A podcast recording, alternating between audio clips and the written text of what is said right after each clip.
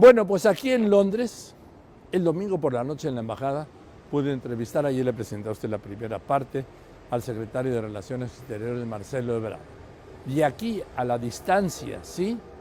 Desde Londres, donde vino con la representación presidencial para los funerales de la reina Isabel II, pude hablar de un tema del que a lo mejor no sé.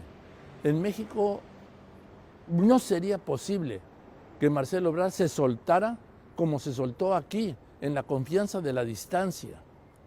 Esta es una entrevista, quizás la primera donde le quiero recordar antes de esto que aquí en Radio Fórmula, hace más de un año, Marcelo Ebrard me dijo que sí iba a buscar la presidencia de la República y se despidió. Hoy en esta entrevista estábamos sentados uno a uno y era más difícil que se despidiera o que se levantara y que se fuera. Así que yo, reportero, le empecé a abundar en el tema del 24. Y Marcelo Obrar fue respondiendo, primero corto, luego argumentando y luego decidido. Sí quiero ser presidente de la República, para eso me he preparado 40 años. Sí voy a buscar la candidatura presidencial de Morena. Sí voy a ganar esa elección. Es Marcelo Obrar. Aquí está pendiente, Marcelo, un tratado de libre comercio porque estos se salieron de Europa. Después del, Brexit.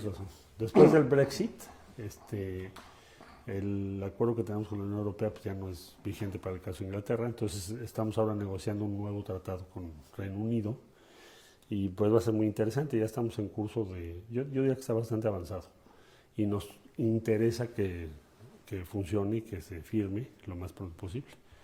Eh, Reino Unido es un país importante para nosotros en muchos sentidos, pero comercial también y en inversión también. Sigue siendo un gran centro financiero. Marcelo, nunca me has querido decir la, contestar la pregunta que te voy a hacer, sí. Pero yo insisto, es la ventaja que tenemos los reporteros. Sí. Este, sí quieres ser presidente de México, Marcelo. Sí, sí, claro, ya lo, he comentado. No tendría por qué contestarte otra cosa. Claro, que sí. Para eso me he preparado 40 años. Eh, lo ibas a jugar, la que hiciste jugar hace en el 12, ¿no? En el 11 se hizo una encuesta, ¿te acuerdas? Sí, sí. Andrés.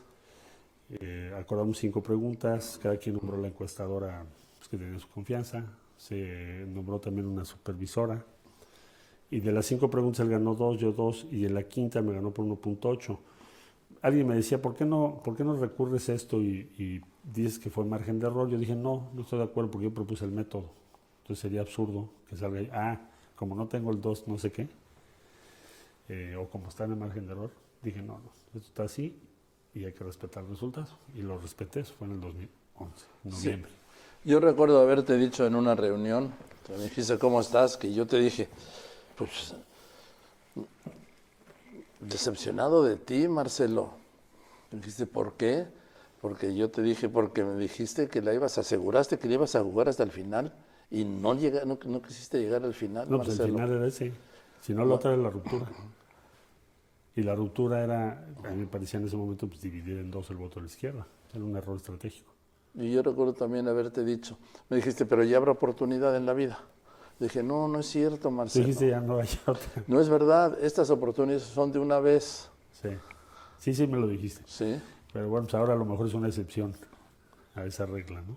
Pues y bueno, pues ahora que lo que estoy yo planteando es que se haga una encuesta, bueno, similar con, y se quiere hasta con una sola pregunta, ¿no? Pues, ¿Quién debe ser? Sí. Y ya. Y eso no los desgasta, Marcelo, que haya empezado esto tan temprano.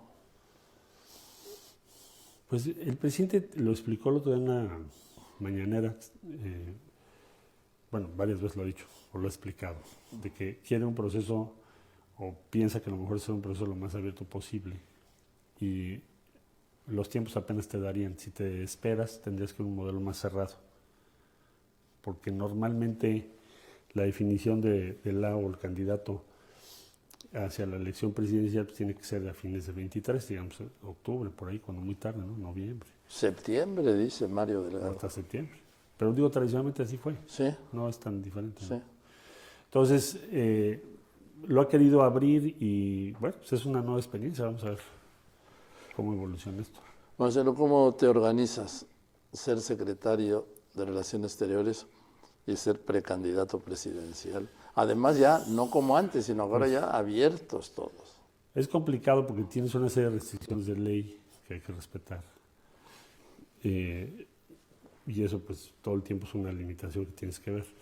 La otra es que no puedes distraerte de lo que estás haciendo, porque yo tengo obligaciones que cumplir. Es decir, eh, ahora tenemos un uh, proceso de consulta con Estados Unidos. Tengo el día 12 de octubre que está en Washington para ver el tema de seguridad, que es un tema muy delicado. Eh, vamos bien, pero hay que estar siempre sobre los temas, ¿no? Migración igual no puedes descuidarte. Entonces, eh, eh, no, no, puedes caer en, en, una idea de decir, bueno, voy a hacer un, una pre-campaña muy visible, voy a tratar de utilizar las posiciones públicas para apuntar a mi posición, porque te vas a descuidar todo lo demás y no es compatible. O sea, por ejemplo, una reunión de seguridad en Estados Unidos pues, no, no, tiene un impacto en, en las encuestas, pero si lo descuido va a ser un desastre porque yo sigo siendo responsable de esa relación. Sí, pues así, así lo entiendo yo, sí. así lo veo yo. Y ¿tienes que, ser, ¿Tienes que ser candidato necesariamente por Morena, Marcelo? Yo quiero ganar la, la encuesta que Morena va a hacer. Y creo que la puedo ganar porque lo que es lo que me dicen las encuestas que conozco. eh, entonces no tendría por qué pensar otra ruta, ¿no? Soy parte del gobierno. O sea, Andrés lo ha apoyado hace 20 años. 22 años desde el año 99, que lo apoyé como candidato de gobierno. Entonces, no tendría yo por qué pensar otra ruta distinta, ¿no? A ver, Marcelo, eh, en este momento, en este momento yo veo que ya tienes, el otro día se informó de 125 comités que se reunieron en 32 entidades del país. Pues eso ya es una estructura que no tiene nadie, ¿no? Pues yo le he dicho a la gente, si quieren participar, pues háganlo. O sea, esto no va a ser una cosa vertical, este, con un aparato desde mi oficina, además de que sería ilegal. Pero, sino que quienes están participando pues lo, digan, se manifiesten, que digan cuál es su punto de vista, que se pongan a promover. Se llama cibermilitancia, es una nueva forma de militancia. Eh, eh, yo he encontrado que las redes son muy importantes para esa nueva comunicación política.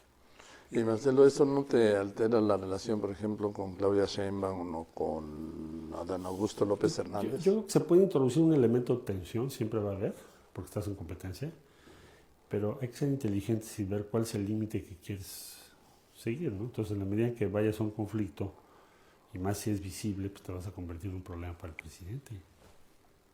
No, no conviene a ninguno de los tres, ¿no? Ahora, de, ¿con el presidente hablas de esto? Poco no, no, no he tenido muchas pláticas sobre este tema. Seguramente las tendremos en algún momento. Eh, no, no creo que sea el estilo del de estarnos diciendo qué es lo que piensa sobre esta materia. Aquí el que no le entienda, solito o solita, se va a equivocar. Es decir, esto no es para nuevos, ¿no, Marcelo? No, no tienes ya que conocer cuáles son, las, cuáles son los ritmos y cuáles son las reglas. Y también el que corre mucho, pues a veces tropieza, ¿no? ¿Esto es un maratón más que una de velocidad? Yo pensaría que sí. Y además un maratón con muchos obstáculos. Tipo cross country. Sí, y, pues el presidente también me imagino que pues, nos está midiendo cada cual. Además es un tema que yo creo que nadie le puede sacar al presidente, solo lo puede sacar él con alguno de ustedes, cuando, ¿no? él, cuando él lo decida. Sí, sería muy impropio que le digas al presidente, oye, este, ¿Qué piensas? ¿Qué te pasa? ¿Ya decidiste algo? ya, te inclinaste, pues, ¿no? Entonces, pues no. Además, él dice, bueno, yo no voy a intervenir. Ustedes participen y hagan las cosas. Nada más, yo sí que Morena haga una encuesta que sea válida, que sea legítima. ¿Lo, lo explica él? Sí. Y, e insistes en el piso parejo porque hoy no lo hay, ¿eh, Marcelo?